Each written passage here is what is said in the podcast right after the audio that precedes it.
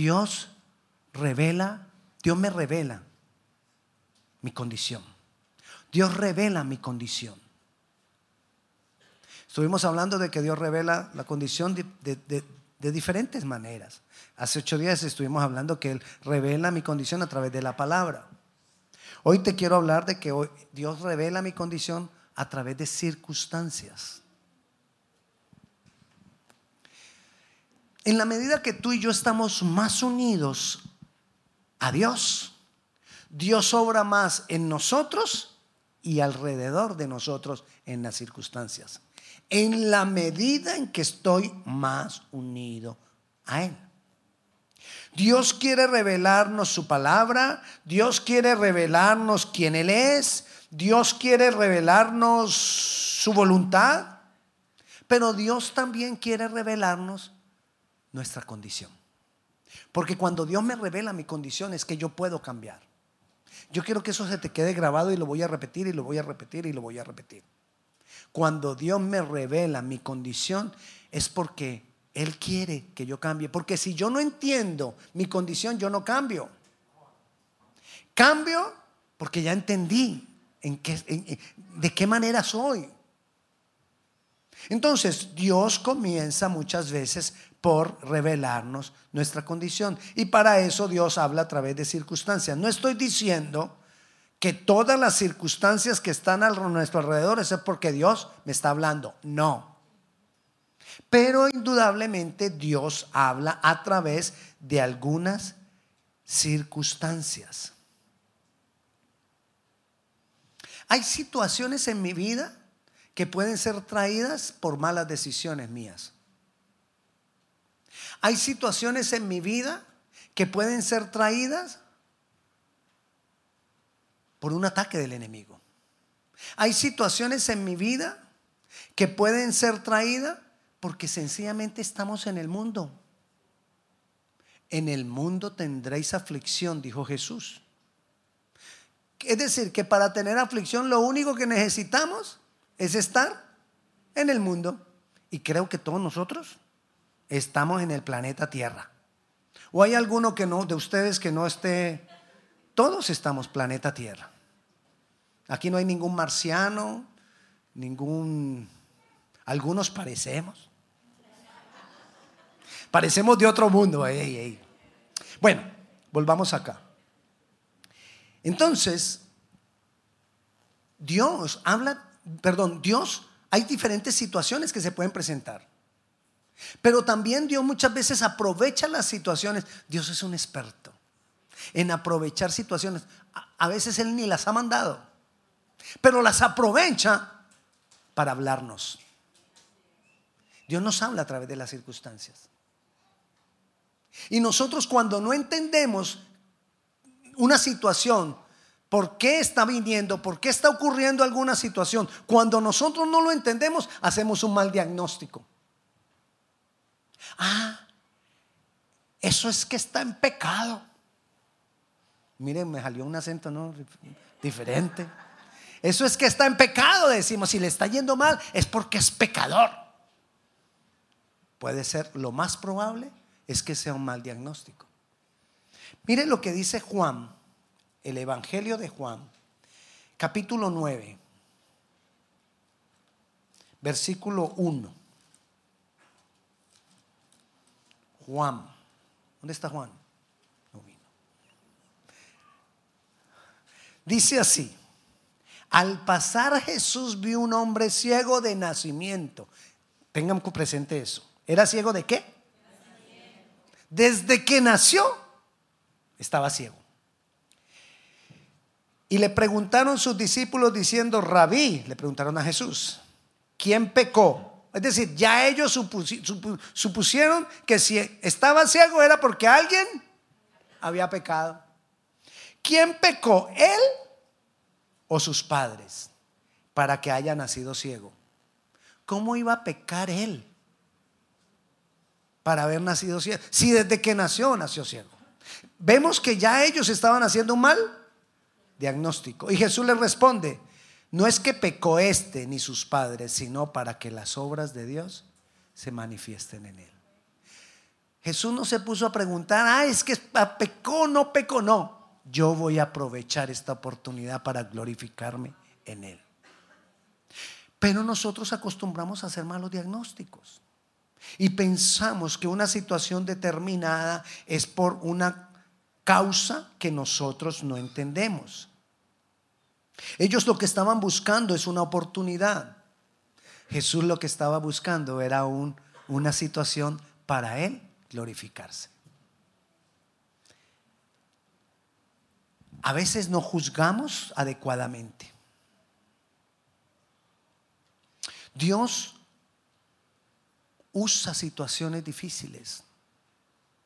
No necesariamente las ha mandado, le repito, pero las usa para mostrarnos nuestra condición. Miremos el ejemplo de la tormenta. Muy, una, una porción de la Biblia donde todos los pastores nos encanta predicar. Esta porción es rico predicar de eso. Pero quiero que miremos algo porque muchas veces hemos escuchado y muchas veces yo he hablado de este pasaje. Estamos partiendo de este hecho. Si, yo, si Dios quiere que yo cambie, Él va a comenzar por mostrarme mi condición. Es decir, ¿dónde estás en cuanto a ti? Dios quiere llevar a los discípulos, Jesús quería llevar a los discípulos a más fe. ¿Lo tiene? Entonces, para llevarlos a más fe, ¿qué tenía que hacer? Mostrarles primero su condición de fe. Porque cuando ellos vieran que eran hombres de poca fe, iban a entender que necesitaban cambiar en cuanto a su fe. Ahí es cuando Dios usa la tormenta. La, tormenta iba a venir, pero Dios la usa para mostrarles a ellos su condición. Y leámoslo. Estamos en Marcos capítulo 4, versículo 35. Marcos 4, 35. Que fue donde leímos ahora el versículo que nos vamos a memorizar. ¿Ya está ahí? Aquel día, cuando llegó la noche, les dijo, pasemos al otro lado. En realidad lo que Jesús le estaba diciendo podemos traducirlo de diferentes maneras. Les estaba diciendo, pasemos al otro lado o les estaba diciendo, vamos más allá. ¿Cuántos quieren ir más allá? Amén. Ay, gloria a Dios. Entonces necesitaremos tormentas. No hay otra forma. ¿Cuántos quieren más fe? ¿Cuántos quieren una fe poderosa? Necesitamos una tormentota. Es así. Dios necesita obrar. Ahora no diga, mejor no. Mejor me quedo como esto, mejor ni quiero conocer el poder de Dios. No tengas miedo, Él está contigo. Que se venga la tormenta, Jesús. Jesús está con nosotros. Amén. Pero ¿para qué la tormenta? Para Dios mostrarnos nuestra condición de falta de fe. Para Dios mostrarnos que a veces estamos en una... Nos falta algo. Nos falta algo. Entonces Jesús les dijo, los voy a llevar más allá, los voy a llevar a otra dimensión de fe. Pero ya para llevarlos a otra dimensión de fe era necesario mostrarles que ellos eran de poca fe. Dios trajo a la final bonanza. Vamos a, seguir leyendo, porque es que leímos solo el versículo 1, pero ustedes empezaron a, a irse por otro lado. Así es uno, ¿no? Siempre buscando el culpable en otro. Y despidiendo a la multitud le tomaron como estaba en la barca y había también con él otras barcas. Pero se levantó una gran tempestad de viento y echaba las olas en la barca de tal manera que ya se anegaba. Y él estaba en la popa durmiendo sobre un cabezal y le despertaron y le dijeron, maestro, no tienes cuidado que perecemos. Y levantándose reprendió al viento y dijo al mar, calla, enmudece. Y cesó el viento y se hizo grande bonanza. Y les dijo, ¿por qué estáis así amedrentados? ¿cómo no tenés fe? En Mateo creo que dice, hombres de poca fe. Les identificó la condición de ellos para poderlos llevar al otro lado. El fin, bonanza. Pero es necesario que Dios nos muestre nuestra condición. El problema nuestro es cuando tenemos también una tormenta y lloramos y pataleamos. Bueno, yo sé que ustedes no patalean. Maestro, ¿no te das cuenta que perecemos? Dios, ¿por qué no quieres oír? ¿Por qué no me ayudas? ¿Por qué no me oyes? Y cuando estamos en esa condición, ten presente algo. Dios, el Espíritu Santo o Jesús se levantan para pelear por nosotros y se va a hacer grande bonanza. Pero ¿sabe cuál es el problema? Que a veces no entendimos cuál es nuestra condición. Y cuando yo no entiendo cuál es mi condición, Dios necesita usar otra tormenta. Y entonces vivimos de tormenta en tormenta. De situación difícil en situación difícil. Porque como no entendemos nuestra condición, no vamos a cambiar. Y el propósito de Dios es llevarnos más allá. Vamos a necesitar siempre que Dios no pare de obrar. Yo no estoy diciendo que la tormenta necesariamente haya sido provocada por Dios, pero sí vemos que fue aprovechada por Dios para mostrar la condición de ellos, la falta de fe de ellos y para glorificarse con otro milagro una vez más. Cuando nosotros nos enfrentamos con una situación difícil, cuando nos enfrentamos con una situación que no podemos manejar, que no encontramos respuesta, que no sabemos qué hacer, nos damos cuenta que somos vulnerables. Nos damos cuenta que somos frágiles. Y ahí muchas veces buscamos a Dios. Cuando yo me doy cuenta que soy frágil, Dios me está mostrando mi condición. Y ahí yo digo, no tengo otra puerta. Voy a buscar del Señor. Voy a ir más allá. Quiero más de Él. Pero si no hubiera dificultades, ¿te se imagina? La vida sin dificultades, la vida sin tormentas, ¿qué sería de nosotros? Pensaríamos que no necesitamos a Dios. Seríamos aún más autosuficientes de lo que ya somos. Pensaríamos que todo lo tenemos, ya, ¿para qué Dios? Y así hay gente que no se da cuenta que necesita a Dios. Porque quizás piensa que todo está bien o quizás piensa que todo lo puede manejar. Hasta que llega un día donde viene una gran tormenta y se siente frágil. Y entiende que es necesario que Dios obre. Le pasó a Job. Job, el comienzo de Job, dice que él, es un, era un hombre justo y recto. Es decir, lo que él hacía estaba bien. Un hombre correcto. Y tuvo una gran adversidad, perdió todo lo que tenía, perdió familia, lo perdió todito. Sus amigos le decían que quizás él había pecado, que quién sabe qué pecado tenía. Al final, Job entiende y le dice a Dios, ¿recuerda que le dije que era un hombre recto? Le dice a Dios, de oídas te había oído, mas ahora después de vivir todo esto, te conozco. Es diferente oír de Dios. Es diferente aún hablar de Dios que vivir una relación íntima con Dios. Pero Job necesitó de una gran tormenta para poderlo vivir. Jonás, ay Jonás, me gusta también predicar de Jonás.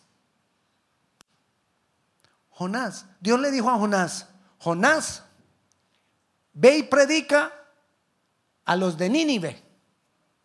Jonás no quería predicar a los de Nínive, por una razón muy sencilla. Los de Nínive eran malos. Los de Nínive habían venido vez tras vez sobre el pueblo de Dios y lo habían pisoteado. Les habían hecho daño. La forma de los ninivitas matar la gente eran cosas desastrosas. Ellos habían sido muy malos y, Jonás le dice a Dios, ve y predícale a los ninivitas. Jonás no tuvo miedo, no era miedo lo que tenía Jonás. Jonás dijo, yo te conozco Dios. Yo sé que tú eres muy misericordioso y yo sé que si yo les predico, ellos se van a arrepentir y tú los vas a perdonar. Y todo el mal que nos han hecho, ¿qué? Eso fue lo que le dijo Jonás a Dios. Y dijo, no, yo me compro un boleto de barco, no era de avión, de barco, y me voy para otro lado. Y agarró su, su barco y se fue para otro lado. Cuando iban en el barco, a que no saben que se levantó una tormenta. Pareciera que las tormentas, usted sabe, usted sabe el callado del pastor, el callado del pastor es un palito que tiene una curvita así. La curvita es para que el pastor agarre del cuello así con la, oveja y la traiga. Pareciera que el callado de Dios fuera la tormenta. Para traer a las ovejas así cuando la trae para acá. Pues sí, así andaba Jonás. Y se fue, entonces Dios, tormenta. Y se manifiesta la tormenta. Los del barco dijeron, ¿cómo puede ser? Nosotros somos especialistas, somos profesionales en navegación y nos estamos hundiendo esto que nos está pasando. Quizás era una tormenta que nunca había aparecido en esa época. No sé por qué ellos de todos modos dijeron, algo está pasando, esto no es normal. Esa tormenta parecida así de repente, esto no es normal. Algo está pasando, aquí tenemos un bulto de sal. ¿Sabe el bulto de sal, no? Cuando la gente dice que está, ay, está salado, fulano que todo le sale mal, está salado, dicen, ¿no? Bueno, ellos dijeron, aquí tiene que haber un bulto de sal, hermano, porque esto no puede ser. ¿Quién es el? Y, el Jonás allá abajo durmiendo. Lo despertaron. ¿Usted quién es? No, que yo soy siervo de Dios. Por aquí como que es la cosa, dijeron. Siervo de Dios, sí. Y él sintió temor y les dijo, Dios me dijo que fuera para un lugar y yo estoy de desobediente. ¿Y ahora qué hacemos con el bulto de sal?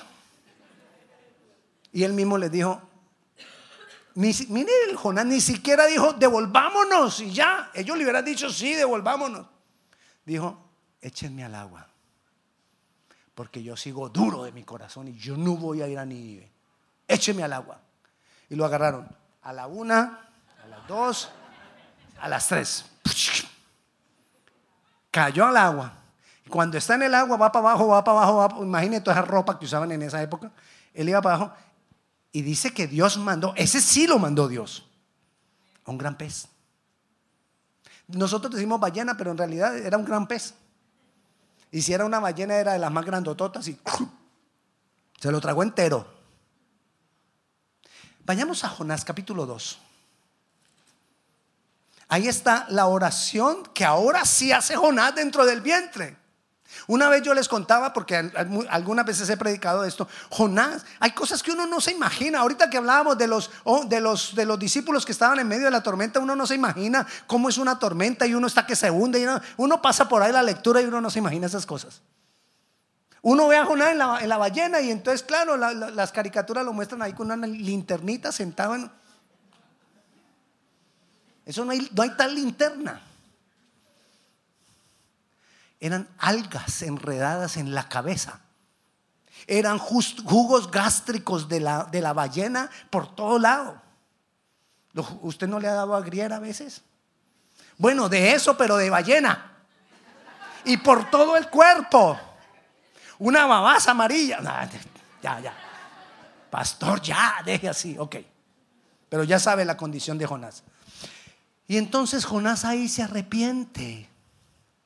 Y mire lo que dice. Todo el capítulo 2 es la oración que hizo Jonás dentro de la ballena. Y en el versículo 5 Dice las aguas me rodearon hasta el alma, rodeóme del abismo. El alga se enredó en mi cabeza. El mismo, no, yo no le estoy diciendo, inventando aquí lo de las algas. Pero mire lo que dice el versículo 9. Mas yo con voz de alabanza te ofreceré sacrificios, pagaré lo que prometí. ¿Qué quizás había, quizás, qué quizás había prometido Jonás? Él era profeta. Y si era profeta, quizás él le había dicho a Dios, envíame a mí. A donde tú me envíes, yo iré. Te serviré. Había sido ungido como profeta. Y cuando una persona es ungida, hace pactos con Dios. O sea que cuando Él está diciendo aquí, pagaré lo que prometías, yo prometí obedecerte. Ahora lo voy a hacer. Cuando Él dice eso, y dijo también las salvaciones de Jehová, y mandó Jehová al pez y vomitó a Jonás en tierra. Con pedazos de salmón, con pedazos de tortuga, con pedazos de todo. ¡Prum! Ahí cayó.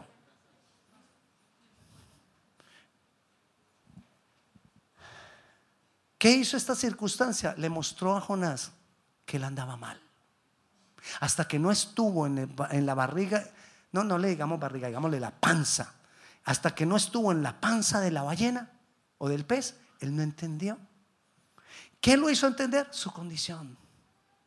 La situación le reveló su condición y él ahí fue que entendió. También cuando nosotros estamos en una condición extrema es que venimos a entender cuál es mi situación. Otras veces hay situaciones que me muestran mi condición por alguna cosa que me pasa en el momento. Le doy otro ejemplo. Ahora que hablamos de ayuno, está uno a veces en ayuno. ¡Wow! ¡Qué, rico el ayuno! Me siento fortalecido. Y preciso, una pelea en la casa donde nos enojamos y y uno se pregunta, pero ¿por qué preciso en medio del ayuno? Porque quizás Dios te está mostrando tu condición de gritería, de amargura, de enojo. Y nosotros no entendemos en ese momento. Ay, es que me... ¿Y sabe qué decimos? Es que fulano me quita la paz. A ti nadie te quita la paz. Nosotros la perdemos por nuestra condición. Y Dios entonces permite algunas cosas que pasen en nuestras vidas, algunas discusiones, algunos enojos, y me enojo por esto y me enojo por lo otro, para que entendamos, esa es mi condición. Y yo necesito tomar una decisión sobre mi condición, porque si no, no voy a ir más allá, porque si no, no voy a cambiar, porque si no, no voy a hacer más de lo que Dios, Dios, más de lo que yo ya soy hoy. Dios quiere llevarnos a todos en un proceso de cambio. Y entonces muchas veces nos habla a través de la situación y me muestra mi condición hoy. Y puede que yo trabaje en eso hoy, pero mañana me mostrará otra área. El problema es cuando yo no trabajo lo que me muestra hoy, ahí se quedará. Otra tormenta y otra tormenta y otra tormenta y otra tormenta hasta que entiendo que ya no me gusta el olor a vómito de ballena hasta que en fin entiendo que ya no es agradable tener las algas alrededor de mi cabeza. Hasta que al fin entiendo de que necesito aceptar que estoy equivocado. Hasta que necesito aceptar que yo también tengo culpa. No siempre es la culpa de los demás. No siempre es la culpa de otros. No sé, ay, es que Dios, pastor, usted no sabe la vida que me ha tocado. Esa situación quizás sea similar a estar en la panza de la ballena. Pero preguntémosle al Señor, Señor, ¿cuál es mi condición? ¿Qué es lo que yo tengo que ver en mí que quizás no lo estoy viendo? ¿Qué es lo que yo tengo que entender de mí que quizás no lo estoy entendiendo? Quizás me está faltando fe y soy de poca fe. Y lo que te, te estoy hablando en esta tarde es para que entendamos No vayas a eh, agarrar el método de las circunstancias para creer que Dios a través de las circunstancias es todo lo que te habla. El mejor método infalible de la palabra de Dios hablar es la palabra de Dios. Pero entendamos que hay situaciones que me muestran mi condición. Y tengo que aprovechar esas situaciones para que haya un cambio en mi vida, para salir de las situaciones. Va a haber bonanza, sí, pero a veces se tarda. Y a veces somos nosotros los que la tardamos. No siempre, pero a veces. Eliminemos esa posibilidad, que no seamos nosotros los que tardamos la bonanza, sino que podamos ir cada vez más allá, cada vez más allá. El Señor está aquí hoy en medio de nosotros. El Señor nos está llevando de gloria en gloria. El Señor se está manifestando en la alabanza cada día más y más. El Señor está trayendo unción de Dios. Pero la unción tiene que cambiar mi vida. Si nosotros nos vamos de acá cada domingo y no hay cambios en nuestra vida, todo sigue igual, esa unción de nada sirvió. Pero si nosotros vamos cambiando, así sea un poquito, y vamos cambiando un poquito, y vamos diciéndole, Señor, yo sé que tú estabas el domingo ahí con nosotros. Yo quiero cambiar.